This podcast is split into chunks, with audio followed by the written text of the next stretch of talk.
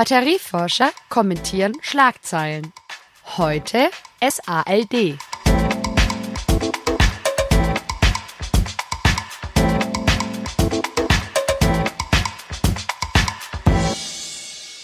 Willkommen zu einer neuen Folge von Batterie News. Ich bin Patrick Rosen.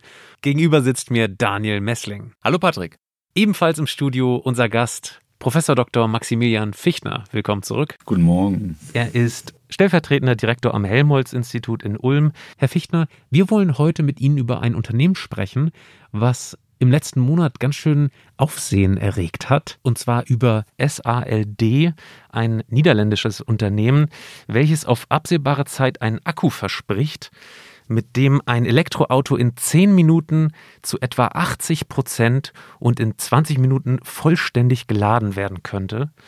Ja, und seitdem fragen sich die Menschen, ist da was dran? Deswegen lese ich Ihnen jetzt die Schlagzeile vor von Autobild 20.11.2020. Und zwar schreiben die in der Überschrift, mit neuem Superakku schon 2022 mehr als 1000 Kilometer weit kommen? Tolle Sache. Ja, ähm, ich meine, solche Meldungen kommen eigentlich, glaube ich, dadurch zustande, dass da eine Menge Druck ist im Kessel im Augenblick. Ähm, die Elektromobilität ähm, ist was, wo man sich, glaube ich, drauf einstellen äh, wird. Ähm, und jeder versucht an den derzeit noch vorhandenen Schwachstellen zu arbeiten und möchte praktisch die Nase im internationalen Rennen vorne haben.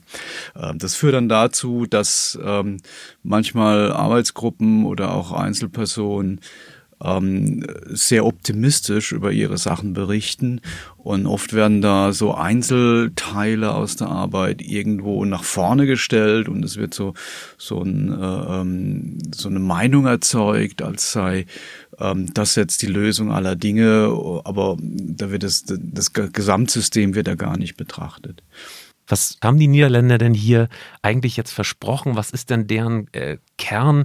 In der Innovation. Es geht um Nanobeschichtung von Elektroden, tatsächlich Beschichtung auf Atomgröße.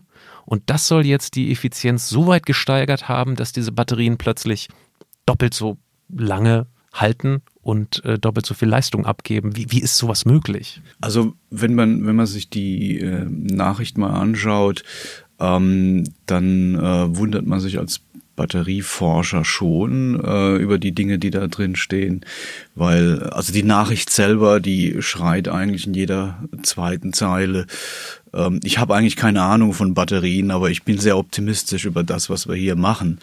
Ähm, es sind da Dinge drin, die einfach nicht zu, zueinander passen. Und es werden auch Dinge behauptet, die sich jetzt im Nachhinein bereits als falsch herausgestellt haben.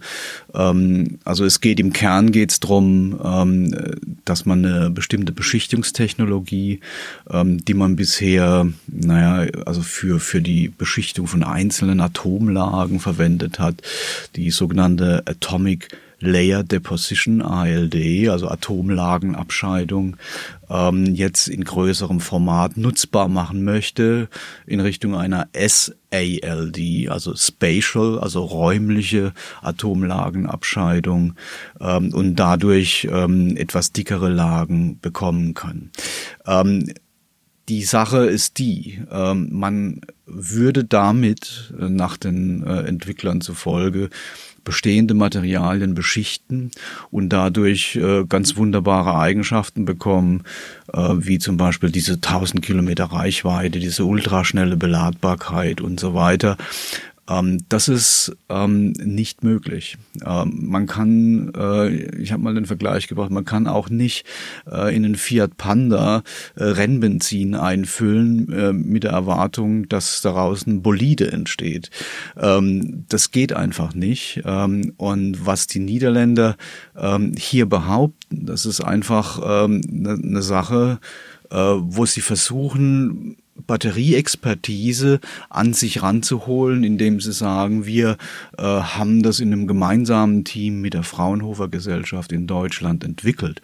Das haben Sie aber tatsächlich auch nochmal ähm, gerade gerückt, dass äh, ist ja so nicht gewesen. Offensichtlich wurde da Vorarbeit geleistet von den Fraunhofer Instituten, aber da wurde auch aus München zurückgerudert und die haben gesagt, damit möchten wir uns nicht schmücken. Insofern, das wurde dann nach wenigen Tagen auch gerade gerückt. Ganz genau. Äh, und zwar wurde es äh, gerade gerückt, nachdem sich der Leiter der Batterieaktivitäten von Fraunhofer gemeldet hat auf Twitter.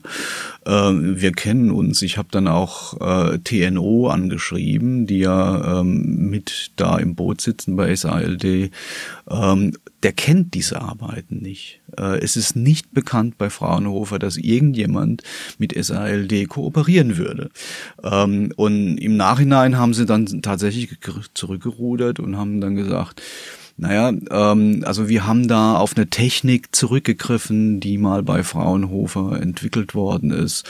Bei Fraunhofer hat man das entwickelt, um ähm, äh, Folienverpackungen von Lebens für Lebensmittel äh, zu beschichten. Mit Batterien hatte das überhaupt mhm. nichts zu tun. Mhm. Offenbar kommt dieses Beschichtungsverfahren ja auch in der Photovoltaikindustrie äh, standardmäßig zur Anwendung. In Bezug auf Batterieproduktion sagen Sie jetzt aber, im Prinzip kann man das als komplette Nachrichtenente bewerten, oder? Ähm, jein. Also ähm, man, man muss nur unterscheiden, wofür diese äh, Technik überhaupt ähm, äh, sinnvoll einsetzbar ist. Ähm, für den Batteriebereich im Fahrzeug, ähm, da ist es ja so, dass man vielleicht irgendwie von 50 Kilogramm Material äh, spricht. Und wenn Sie da jetzt, auch wenn Sie sehr fein strukturierte, die reden ja auch irgendwo von, von äh, nanostrukturierten Batterien, also wenn Sie so ganz kompliziert aufgebaute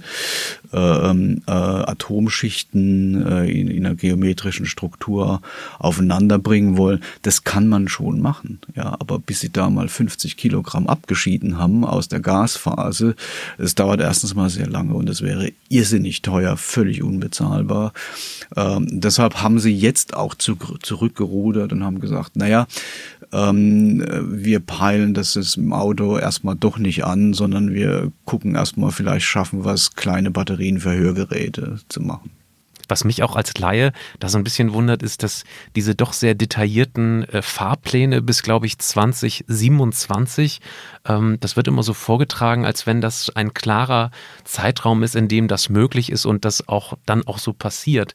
Ähm, Gibt es denn dann irgendwelche Testzellen oder in einem größeren Maßstab, die da produziert wurden? Oder woran machen die sozusagen die Skalierbarkeit dieser Zellen fest?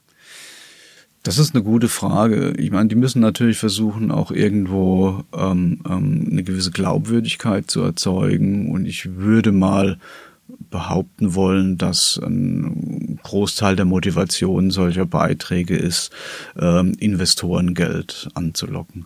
Und wenn sie dann äh, sagen, ja, bis 2025 oder 27 oder was auch immer, haben wir da ein fertiges System, dann klingt es so, als ob sie sich mit dem äh, Prozess schon äh, ausführlich befasst hätten. Ähm, dadurch, ähm, dass sie aber bei der Beschreibung des Systems so viele Fehler und gezeigt haben und, und Unwissenheit äh, an den Tag gelegt haben, wie sowas überhaupt funktioniert, ähm, darf man getrost bezweifeln, dass sie das bis dorthin auch beherrschen werden. Vielleicht die Technik selber, aber die müssen sich ja erstmal ganz offensichtlich mit Batterien als solche befassen.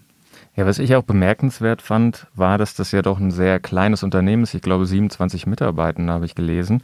Ist das überhaupt realistisch, dass die ganz großen Batteriehersteller so eine Technik nicht benutzen, wenn sie, obwohl sie ja eigentlich auch schon länger bekannt ist und dann aber so ein kleines Start-up äh, plötzlich dann damit so durch die Decke geht? Kann man das grundsätzlich eigentlich auch schon ausschließen oder muss man da schon hellhörig werden, wenn dann solche Meldungen von so Start-ups kommen? Also ich bin mir relativ sicher, dass der ein oder andere ähm, Zellmaterial oder Zellhersteller solche Techniken im Hause hat. Ja, wie auch immer die jetzt äh, sein werden, ob das SALD, ALD ist, ist äh, praktisch mittlerweile schon ein Standardverfahren zur Beschichtung. Aber da geht's wirklich drum ähm, die Oberflächen von Batteriematerialien, also diesem Pulver, was da drin ist, ähm, zu beschichten und sie dadurch ähm, sagen wir, stabiler zu machen, weniger angreifbar und so weiter, sodass das Ganze im Auto einfach länger hält. Das hat nichts damit zu tun, dass da die Speicherkapazität um Faktor 3 erhöht werden würde oder die, ähm, die, die Ladezeit in astronomisch kurze Bereiche verschoben werden würde. Wir lassen das mal so stehen. Vielen Dank, Herr Fichtner, für den Moment. Das war Batterie-News. Batterieforscher kommentieren Schlagzeilen. Wenn Sie jetzt noch Fragen haben, dann wie immer eine E-Mail an daniel.messling.kit.edu oder an mich patrick.rosen.kit.edu oder über Twitter at helmholtz-ulm oder Polis Exzellenzcluster. Vielen Dank für Ihr Kommen, Herr Fichtner. Vielen Dank fürs Zuhören. Alles Gute. Vielen Dank auch von meiner Seite. Bis zum nächsten Mal. Ja, vielen Dank euch. Batterieforscher kommentieren Schlagzeilen.